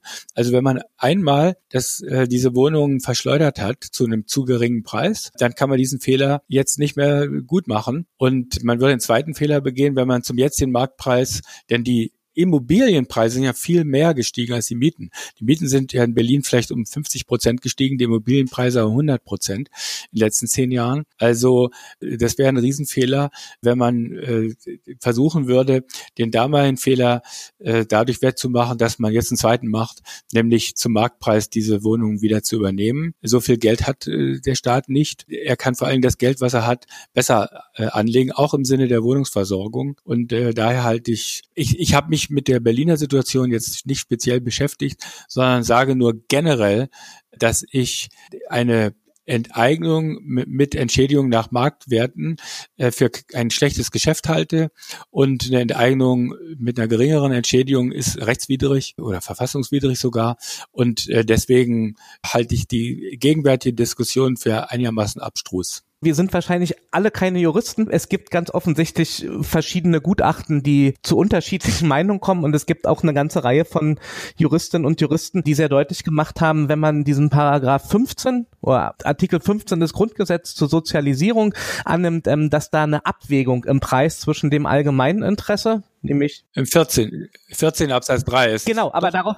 Äh, der 15 verweist auf den 14 Absatz 3 und da genau, steht es. da steht ja nicht ja. ausschließlich die privaten Interessen zu bedienen, sondern eine Abwägung und das kommt bei den Juristinnen und Juristen zu der Schlussfolgerung, dass da Preise ähm, deutlich unter den Marktwerten möglich sind wo die genau liegen, wissen wir jetzt alle nicht. Aber ist sicher eine ganz entscheidende Frage, ob man dieses Instrument sinnvoll findet oder nicht. Wie wird dieser Preis tatsächlich äh, bestimmt im Ende, der da gezahlt werden soll? Und wenn man am konkreten Beispiel jetzt in Berlin und diese Enteignungsdiskussion gibt's ja im Moment, also die wird zwar überall geführt, aber konkret ist sie ja nur in Berlin. Und wir schauen uns die hm. Bestände an, um die es da geht, etwa 240.000 Wohneinheiten, die bei elf Wohnungsunternehmen konzentriert sind. Und die meisten davon sind Bestände, die sind früher öffentlich gefördert geworden, die sind in der Gemeinnützigkeit erstellt worden oder waren früher im öffentlichen Besitz von landeseigenen Wohnungsbaugesellschaften. Das heißt, um es sehr, sehr kurz zu machen, ähm, das sind Wohnungen, die sind von ihrer Struktur her und auch von ihrer räumlichen Verteilung eigentlich höchstgradig gut dazu geeignet, ähm, eine soziale Wohnversorgung fortgesetzt zu leisten. So und und das steht jetzt mit den neuen Eigentümern zum Teil zur Disposition und ähm, ich verstehe dieses Volksbegehren auch in die Richtung zu sagen, ähm, genau solche Bestände, die sollen auch langfristig von nicht profitorientierten Trägern verwaltet werden oder von der öffentlichen Hand und deshalb sozialisiert werden. Wenn wir diese Privatisierungsgeschichte, die Sie ja richtig oder die ihr ja richtig angesprochen habt, also dass gesagt wird, da ist im Prinzip zu sozusagen wirklich sehr geringen Preisen was verkauft worden. Und die Marktpreise haben sich jetzt entwickelt, sogar schneller als die Mieten. Dann heißt das ja aber im Endeffekt, wenn wir jetzt zahlen würden, dann würden wir, also den Marktpreis zahlen, dann würden wir einen Preis zahlen, der in den Objekten selber sozusagen sich gar nicht materialisiert. Wir würden also einen fiktiven, eine fiktive Ertragserwartung bezahlen und das finde ich sozusagen kann auf keinen Fall ähm, Aufgabe der öffentlichen Hand sein, Ertragserwartung zu bezahlen, sondern ähm, wenn da eine Entschädigung ausgerechnet wird, dann müsste die eigentlich auf den sozusagen derzeitigen Ertragswerten basieren oder ähm, in anderen geeigneten Formen definiert werden. Ja, aber der Ertragswert ist die Ertragserwartung. Das, äh, den, den Unterschied verstehe ich nicht. Der Ertragswert einer Wohnung ist die Summe der zukünftigen Erträge, die diese Wohnung erbringen wird. Also der Einnahmen minus der Kosten der Verwaltung dieser Wohnung oder der Pflege dieser Wohnung. Und genau das ist der Marktpreis. Und den also ich bin ganz sicher, dass äh, bei, im Rechtsweg, wenn dann gegen die äh, Enteignungsentscheidung mit der geringen Entschädigung geklagt wird, dass die Richter letzten Endes den Ertragswert den jetzt den Eigentümern zusprechen werden. Und dann ist es eine ganz schlechte Investition, die der Staat macht. Der Staat muss mit seinen Mitteln haushälterisch umgehen und dann hätte er letztlich für dieselbe Wohnung zweimal bezahlt, nämlich einmal, indem er sie praktisch verschenkt hat, dieser vorher besessen hat, und dann das zweite Mal, indem er sie wieder zurückkauft. Und äh, dafür kann ich nur warnen. Das Ertragswert und Vergleichswertverfahren, ne? wenn man den Vergleichswert einer Wohnung oder einer oder den Wert einer vergleichbaren Wohnung ansetzen würde, dann hätte man wahrscheinlich ein sehr, sehr schlechtes Geschäft gemacht. Aber man kann ja tatsächlich nach dem Ertrag äh, bewerten und wenn man dann entsprechend geringe Erträge ansetzt, ähm, wenn man sagt, dass es beispielsweise eine ja, gedämpfte, Mietpreisgedämpfte Wohnung sein soll in Zukunft, da kann man sich sicherlich irgendwas zurecht konstruieren. Allerdings, da würde ich André auch nochmal recht geben, wir sind alle keine Juristen. Ich denke, da gibt es den einen oder anderen Kniff, den man da äh, ausspielen kann und den man dann wahrscheinlich diskutieren und beurteilen lassen muss. Ich glaube, das ähm, können wir wahrscheinlich nicht abschließend klären. Nichtsdestotrotz halte ich es auch für ein sehr teures Geschäft, egal ob man jetzt zu äh, den Wohnungsbestand zu 8 Milliarden Euro oder zu 35 Milliarden Euro kauft. Ich glaube, dass es sinnvoller angelegtes Geld wäre, im Grunde genommen auch äh, hier nochmal herzugehen und als ähm, Kommune, als Land Berlin ähm, entsprechend eigene Bautätigkeit zu entfalten. Das wäre aus meiner Sicht der Weg und der, äh, den man gehen sollte vorhandene Flächen nutzen, entsprechend das Geld, was man für eine Enteignung oder eine Vergesellschaftung aufwenden würde, in eigene Bauprojekte stecken. Damit würde man entsprechend auch das Wasser abgraben derjenigen, die sich jetzt momentan verhalten, wie sie sich verhalten. Ne? Also das würde ja im Grunde genommen die Grundlage, die Geschäftsgrundlage für bestimmte Investoren auch einfach unterwandern und hätte eben den Effekt, dass man ein real zusätzliches Angebot an Wohnungen schafft. Denn das muss man auch immer noch mal klar sagen. Wenn man Wohnungen eignet und vergesellschaftet, dann hilft man natürlich vor allen Dingen denjenigen, die in den Wohnungen wohnen und äh, man macht die Schlange vor den Wohnungen kaum kürzer. Und das muss ja im Grunde genommen auch ein bisschen das Ziel auch der Politik sein. Man kann ja nicht sozusagen die Politik alleine darauf konzentrieren, diejenigen zu schützen, die bereits da sind. Es muss ja auch darum gehen, entsprechend eine Politik für neue oder neu ankommende Einwohnerinnen und Einwohner zu machen. Und da wäre es aus meiner Sicht deutlich besser angelegtes Geld, ähm, wenn man jetzt in zusätzlichen Wohnungsbau investieren würde. Gerne auch eben öffentlichen Wohnungsbau, gerne auch Wohnungsbau, der aus gemein, von gemeinwohlorientierten Unternehmen gemacht wird. Das wäre dann eben mit einer höheren Rendite verbunden, da bin ich mir ziemlich sicher.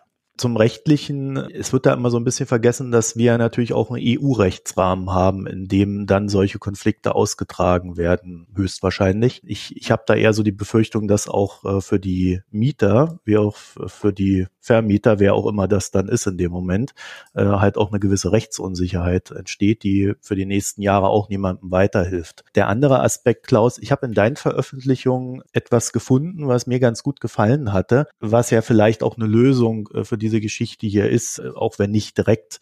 Und zwar äh, plädierst du ja für eine Verflechtung oder eine stärkere Verflechtung der Stadt mit ihrer Peripherie. Das heißt, du gehst so ein bisschen in diese Richtung, dass man die Stadt nicht mehr nur von ihrer Mitte her denkt, sondern auch in der Breite lebbarer oder belebter machen sollte. Kannst du das ein bisschen ausführen? Ja, klar, natürlich. Also ich meine, die Stadt als solche innerhalb ihrer Grenzen hat natürlich nur eingeschränktes Wachstumspotenzial. Das gilt für Berlin, das sieht man viel stärker, aber noch in Frankfurt, wo dann eben in die Höhe gebaut wird. Und selbst wenn man das dann schafft, irgendwo höhere Gebäude zu bauen und auf dem begrenzten Raum mehr Wohnungen anzubieten, ähm, kann es eben auch eine Strategie sein, entsprechend die ähm, Regionen um die Städte herum besser einzubinden, besser zu verflechten. Das ist jetzt auch keine total neue Idee. Allerdings hat die auch in den vergangenen Jahren vielleicht äh, ist ein bisschen in Vergessenheit geraten. Ja? Und wir haben jetzt eine Debatte über den ländlichen Raum auch, äh, wie man Gleichwertigkeit von Lebensverhältnissen schaffen kann. Äh, und gleichzeitig hat man ja dieses Baukindergeld äh, in die Welt gerufen, was ja dann im Prinzip äh, von vielen so als die Bleibeprämie für den ländlichen Raum bezeichnet und tituliert wird, weil sie eben eine viel, viel stärkere äh, Wirkung auch in den Regionen äh, entfaltet, wo die Immobilienpreise günstig sind. Ne? Da ist die Förderrendite besonders hoch und dementsprechend bleiben die Leute dort und ähm, lassen sich sozusagen kaufen in den, wenn man so möchte, strukturschwachen Raum hinein. Und äh, im Grunde genommen kann doch die Lösung auch äh, oder eine entlastende Wirkung für den, die Wohnungsmärkte auf den Städten natürlich dadurch generiert werden, wenn man auf dem Land mehr oder bessere Anbindungen schafft. Äh, das muss einmal eine Verkehrsanbindung sein, andererseits eben auch äh, die, die Infrastruktur entsprechend so gebaut werden, dass sie attraktiv genug ist, dass Menschen gerne außerhalb der Städte wohnen. Und da kann man sicherlich vieles mit Breitband erreichen. Ne? Also im Prinzip die Standortqualitäten des ländlichen Raums zu verbessern, kann eben eine Strategie sein, auch die Wohnungsmärkte auf den, äh, in den Städten zu entlasten. Und das eben mit einer, wenn man so möchte, weitergefassten Modernisierung äh, des Landes zu verbinden, kann doch eine ganz clevere äh, Idee sein, äh, um sich dann auch um diesen wohnungsmarktpolitischen Problem äh, anzunähern. Äh, darf ich dazu was ergänzen? Das haben wir auch in unserem Wohnungsgutachten äh, als flankierende Maßnahme erwähnt, dass nämlich Behörden ihre Dienststellen teilweise auch im Umland äh, einer großen Stadt ansiedeln können. Warum soll zum Beispiel das Finanzamt München nicht eine, in Erding eine Außenstelle haben oder in anderen äh, Umlandgemeinden? Äh, interessanterweise Bayern macht das schon. Und das heißt Satellitenbehörden. Das heißt, es, es muss nicht nur die Verkehrsanbindung, sondern einfach auch die Verlagerung vom Arbeitsplätzen aus dem Zentrum einer Stadt in die Peripherie, da wo die Mitarbeiter wohnen oder wo zumindest neue Mitarbeiter noch leichter eine Wohnung, eine bezahlbare Wohnung finden können. Also wir müssen mehr für die Dezentralisierung tun. Das können wir einmal mit Behörden machen. Wir können es aber auch zum Beispiel mit neuen Hochschulstandorten. Also die, das Hochschulwesen expandiert ja, die Akademisierung von Deutschland streitet fort. Warum sollen nicht Hochschulen, zweite Standorte oder ganz neue Hochschulen. Zum Beispiel in Nürnberg wird eine neue Universität gegründet. Das halte ich für totalen Quatsch. Warum gründet man die nicht in einer, in einer, in einer kleineren Stadt, wo erstens die Mieten niedrig sind, wo noch Flächen zur Expansion da sind? Warum tut man nicht, warum tut man sie jetzt ins Zentrum einer bereits überbevölkerten Stadt?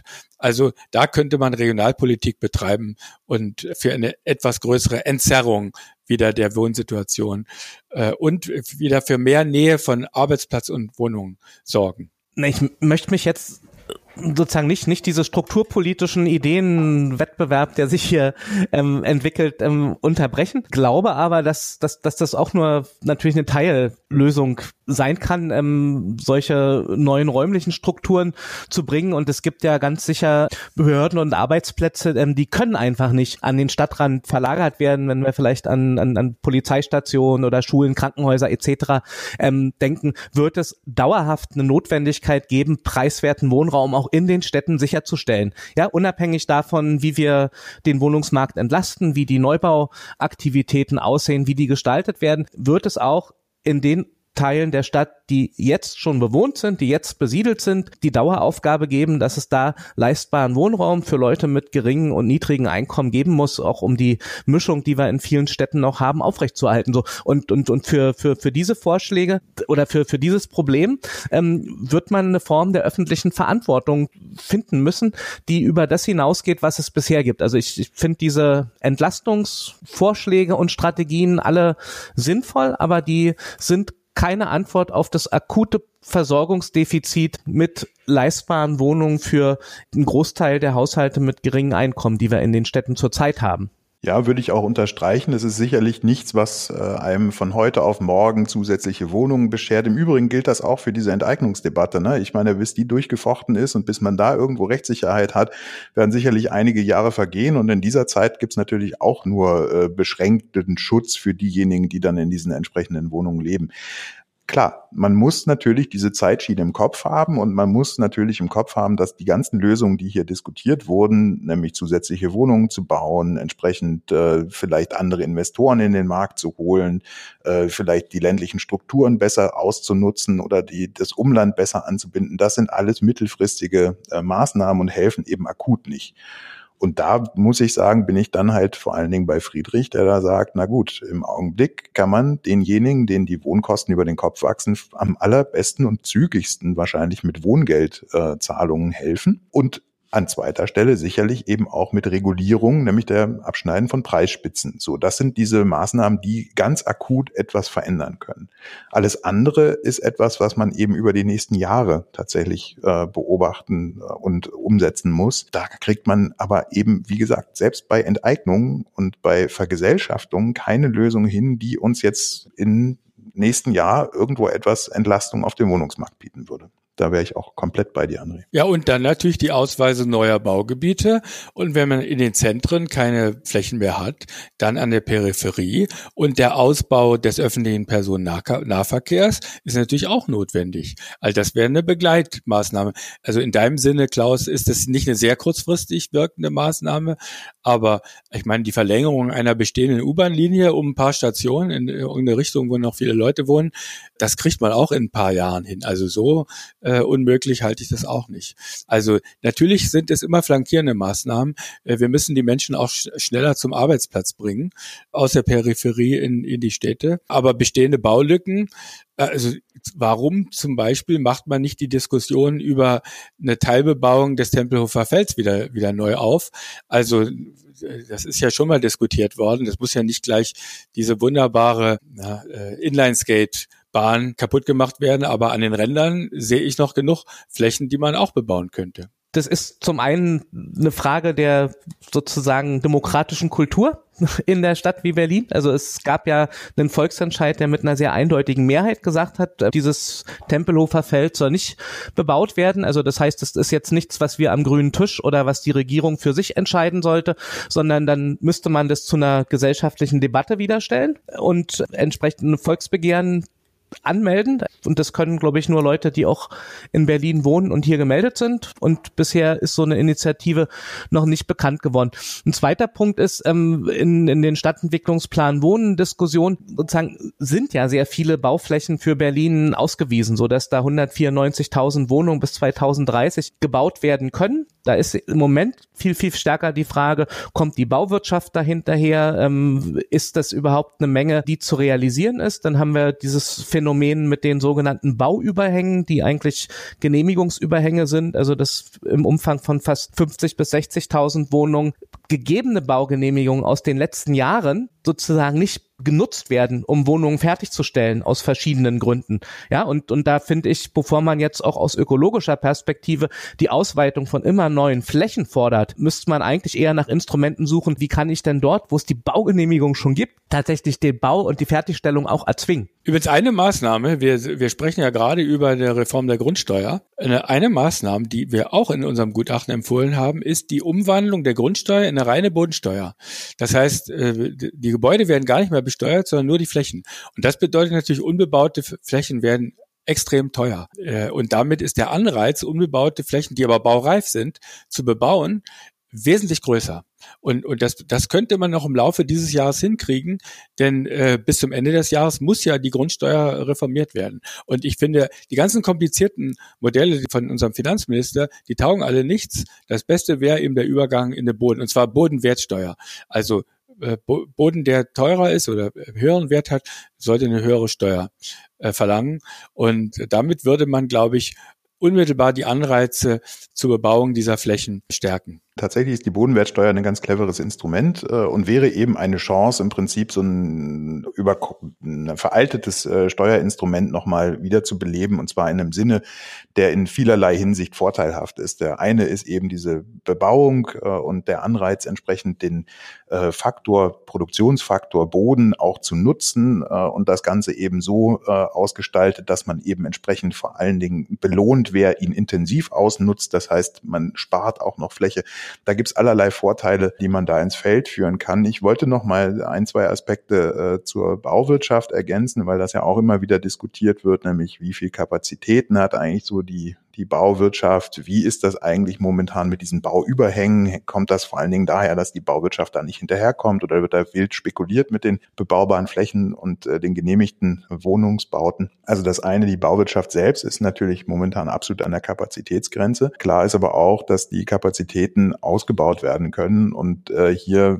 braucht es dann vor allen Dingen verlässliche Rahmenbedingungen. Und wenn eben klar ist, dass man auf Dauer versucht, kontinuierlich auch ein, ein Wachstum von Städten zu organisieren und den notwendigen Wohnraum entsprechend auch auszubauen, gerne auch mit staatlichen oder mit öffentlichen äh, Unternehmen. Das kann ja alles ein Element dessen sein. Dann gibt es auch einen klaren Hinweis an die Bauwirtschaft, dass sie sich entsprechend auf äh, Nachfrage einrichten kann. Und dann wirken eben diese Strohfeuer, wie man sie beispielsweise mit dem Baukindergeld entfacht oder eben diese Sonderabschreibung eher kontraproduktiv. Ne? Die sind ja jetzt auf zwei, drei Jahre ausgelegt und äh, da würde ich natürlich auch als Bauunternehmer hergehen und sagen, dann nehme ich doch lieber die höheren Preise mit, als dass ich dann meine Kapazitäten ausbaue, die ich dann teuer wieder äh, verringern muss. Und äh, da eben auf Kontinuität zu setzen, das wäre so ein bisschen die Aufgabe der Politik. Ähm, der zweite Aspekt, äh, gibt es momentan eben einen spekulativen Bauüberhang. Ja, das ist so ein bisschen schwierig zu beurteilen, weil es eigentlich so ein relativ äh, ein klares Muster gibt, ne, dass diese Bauüberhang Überhänge sind so ein gleichlaufender Indikator mit der Baukonjunktur. Die wachsen eben über die Zeit an. Wenn die Baukonjunktur anspringt und haben dann einen relativ hohen Bestand. Bundesweit haben wir einen Bauüberhang, der ungefähr das Dreifache der gesamten Bauleistung entspricht oder das zweieinhalbfache dessen entspricht, was jährlich gebaut wird.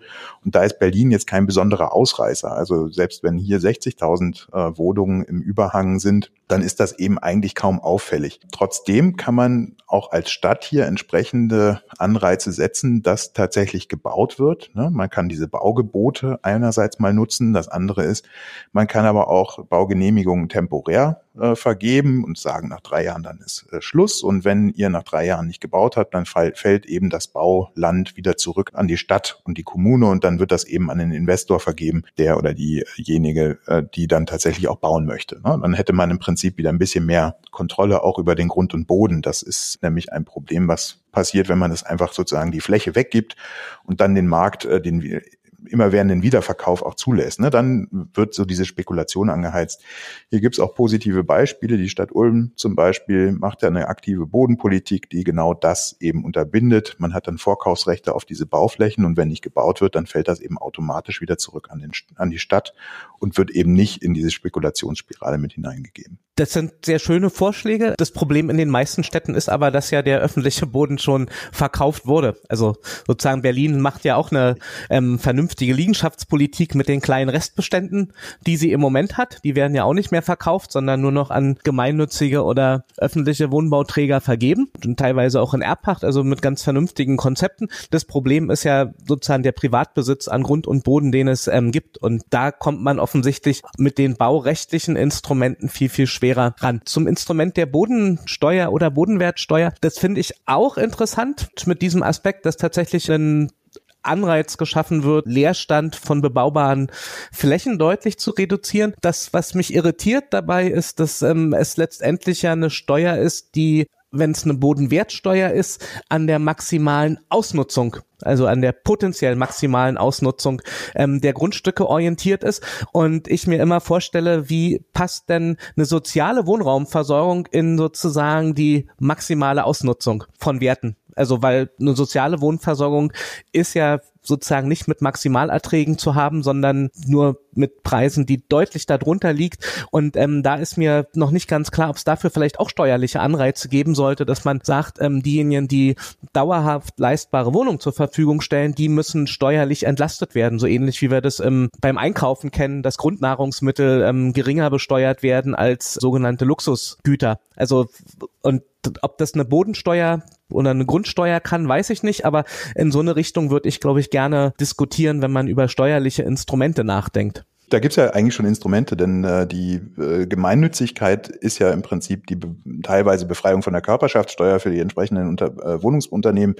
Und ähm, die würden ja entsprechend an dieser Stelle über ja, die Unternehmenssteuer begünstigt werden. Ne? Dann wäre im Grunde genommen jetzt vielleicht die Baustelle bei der Bodenwertsteuer gar nicht mehr so groß, weil die Bodenwertsteuer als solche auch vom Aufkommen her jetzt vielleicht nicht unbedingt dieses Volumen hat, dass sie wirklich als Miettreiber fungieren könnte. Ne? Da geistern zwar horrende Zahlen momentan in den Medien umher, wenn man das bei, äh, bei, bei Dichte betrachtet, sind das dann aber irgendwelche Ausreißerfälle, die da irgendwie ins Feld geführt werden. Die durchschnittliche Belastung, die dann von dieser neuen Bodenwertsteuer ausginge, wäre äußerst moderat und würde sich dann eher in, in Centbeträgen bewegen pro Quadratmeter, als dass wir da irgendwie über Euros sprechen. Also insofern würde ich dieses Fass gar nicht mit der Bodenwertsteuer verbinden wollen, sondern da würde ich eher darauf setzen, dass das eben ein Instrument ist, was die effiziente Nutzung von Boden eben belohnt. Also im Prinzip einen Leistungsanreiz setzt, den Produktionsfaktor, wenn man das ökonomisch ausdrücken möchte, Boden besser zu nutzen. Und da denke ich, kann das eine wichtige Rolle spielen. Wir kommen jetzt so langsam zum Ende hin, deswegen würde ich jeden von euch bitten, äh, seine Position vielleicht noch mal in zwei, drei Sätzen zusammenzufassen, sodass die Hörerinnen und Hörer noch einen Überblick haben. Friedrich. Ich würde sagen, äh, die meisten Güter werden in Deutschland am Markt bereitgestellt und am Markt getauscht und wir fühlen uns eigentlich gut versorgt. Der Wohnungsmarkt hat nun eine Besonderheit, dass der Staat seit Jahrzehnten ganz intensiv eingreift mit den verschiedensten Mitteln, unter anderem eben mit einer Mietpreisbremse, mit sozialem Wohnungsbau, womöglich jetzt vielleicht sogar mit Enteignungen. Und am Wohnungsmarkt stellen wir fest, dass große Wohnungsnot herrscht und dass wir das Gefühl haben, irgendwie funktioniert der nicht. Und es sollte uns eigentlich zu denken geben. Es sollte uns zu denken geben, dass der Staat vielleicht seine Eingriffe auf das Notwendigste beschränkt. Das Notwendigste heißt, die Haushalte zu unterstützen, die es nötig haben und die sich sonst keinen angemessenen Wohnraum leisten können. Aber ansonsten den Markt die Versorgung mit Wohnraum zu überlassen, wobei er durchaus auch Auflagen machen kann. Also wenn er Wohngebiete ausgewiesen hat, dass er dann sagt, innerhalb von fünf Jahren müssen die bebaut werden, zum Beispiel, oder es dürfen nicht nur Luxuswohnungen erstellt werden. Der Staat kann natürlich regulieren, aber er sollte sich eigentlich äh, daraus halten, denn die freie Wohnungswirtschaft und übrigens auch die gemeinnützige, die gibt's ja auch und die hat auch ihre äh, Zweck, ihre Funktion, haben äh, uns eigentlich mit angemessenem Wohnraum versorgt und die augenblicklichen Probleme, die nun durch eine besonders starke Zuwanderungswelle und durch eine äh, jahrzehntelange Rückgang der Bautätigkeit verursacht worden sind, die sollten uns nicht dazu verleiten, jetzt alle Regeln des Wohnungsmarkts auf den Kopf zu stellen und noch viel mehr Staatseingriffe zu, zu, fordern. Der Markt wird das schon richten, wenn der Staat die Rahmenbedingungen angemessen setzt. Dankeschön. André? Ja, ich sehe es tatsächlich ähm, deutlich anders. Aus meiner Perspektive haben wir ähm, sozusagen nicht nur eine Angebots- und Nachfrageschieflage, sondern ein strukturelles Problem bei der Versorgung mit leistbaren Wohnungen für Haushalte mit geringen Einkommen. Das sind allein in den Großstädten ähm, ein Defizit von fast zwei Millionen leistbaren Wohnungen, die eigentlich zu Preisen zwischen vier und sechs Euro pro Quadratmeter angeboten werden müssten. Solche Mietpreise sind von privaten Anbietern nicht zu erwarten. Und ähm, aus meiner Sicht ähm, kann deshalb eine soziale Wohnversorgung nur in einem verstärkten öffentlichen Verantwortungsbereich liegen, also durch das Ausweiten von öffentlichen, sozial regulierten und gemeinnützigen Wohnungsbeständen. Und ähm, das ist auch deshalb notwendig, um die Dauersubvention der Wohnungswirtschaft, die schon jetzt vom Staat unternommen wird, also pro Jahr werden 15 bis 18 Milliarden Euro über die Kosten der Unterkunft und über Wohngeld ja an die überwiegend private Wohnungsmarktakteure schon gezahlt, um diese sozusagen Subvention einer überwiegend privaten Wohnungswirtschaft einzuschränken, wird man sinnvollerweise in dauerhafte regulierte Bestände investieren müssen. Ähm, da gibt's unterschiedliche Wege. Das kann vom sozialen Wohnungsneubau mit möglichst Dauerbindung sein. Das kann von der Wiedereinführung der Gemeinnützigkeit begleitet sein. Das kann aber auch durch die offensive Ausweitung von öffentlichen und sozialisierten Beständen über Vorkaufsrechte bis hin zur Enteignung stattfinden. Und Klaus? Ich glaube, es muss unterschieden werden zwischen der kurz- und der langfristigen Entwicklung auf dem Wohnungsmarkt. Kurzfristig äh, gibt es kaum Instrumente, die diese realen Knappheiten äh, beseitigen können und da helfen weder Enteignungen noch helfen da entsprechende Wohngeldzahlungen direkt, um unmittelbar real fehlendes Angebot zu ersetzen. Ähm, hier hat der Staat eine Funktion, er kann etwas stabilisieren, er kann mit Wohngeld sozusagen die Marktergebnisse ähm, etwas milder gestalten, er kann aber eben auch regulierend, beispielsweise über eine Mietpreisbremse, in den Markt eingreifen und die Mietentwicklung etwas dämpfen. Ich denke, das ist durchaus re zu rechtfertigen, weil es eben ein Gut ist, das eben nicht ganz normal ist. Wohnungen sind keine Äpfel und sind auch keine Kartoffeln, die man einfach so handeln kann, sondern es ist einmal ein Investitionsgut und gleichzeitig ein Grundbedürfnis von Menschen. Insofern äh, muss man da etwas vorsichtiger rangehen und der Markt kann dann entsprechend nicht alles leisten. Langfristig muss man aber schon dafür sorgen, dass vor allen Dingen mehr Wohnung und mehr reales Angebot entsteht. Ich glaube, da ist die Enteignung kein äh, richtiger Weg, denn das ist ein teures Instrument und schafft kaum zusätzlichen Wohnraum. Ich würde dafür plädieren, als Städte das Geld, was man möglicherweise dafür aufwenden würde, in eigene äh, zusätzliche Bautätigkeit zu investieren und zudem eine aktive Bodenpolitik zu betreiben, die entsprechend wieder etwas mehr Kontrolle über die Stadtentwicklungsprozesse gibt. Das heißt äh, ganz konkret zu sagen, man behält sich vor, entsprechende Flächen, die man veräußert hat, auch wieder zurückzunehmen mit entsprechenden Vorkaufsrechten die auch die Planungsgewinne sozusagen abschöpft, die entstehen, wenn man Bauland ausweist. Dementsprechend wäre das mein, äh, mein Petitum und äh, ich glaube, mittelfristig wäre das die Möglichkeit, entsprechend bisschen mehr Kontrolle oder wieder mehr Kontrolle über den Wohnungsmarkt zu gewinnen. Also ich weiß, dass wir hier keinen Konsens erzielt haben, wie auch die Zusammenfassung am Ende zeigen, aber ich habe das Gefühl, dass wir einen sehr guten Überblick über das Spektrum der Meinung zu dem Thema und vor allen Dingen auch eine sehr fundierte Diskussion dazu hatten und das habe ich in dem Sinne tatsächlich eher selten gehört. Und da möchte ich mich auch ganz herzlich bei euch bedanken, dass ihr das möglich gemacht habt. Wir sind dann nun leider, muss ich sagen, am Ende. Ich hätte ihm noch ein bisschen länger zuhören können. Aber Friedrich Bayer, herzlichen Dank, dass du dir die Zeit genommen hast. Bitteschön. Hat mir Spaß gemacht. André Holm, auch dir vielen Dank. Bitteschön und Klaus Michelsen. Ja, vielen Dank. Tschüss. Und in dem Sinne sind wir jetzt am Ende der Sendung angelangt. Wenn euch, liebe Hörerinnen und Hörer, das gefallen hat, dann verteilt es bitte in den sozialen Netzwerken und geht auf unsere Internetseite www.mikroökonomen.de mit OE.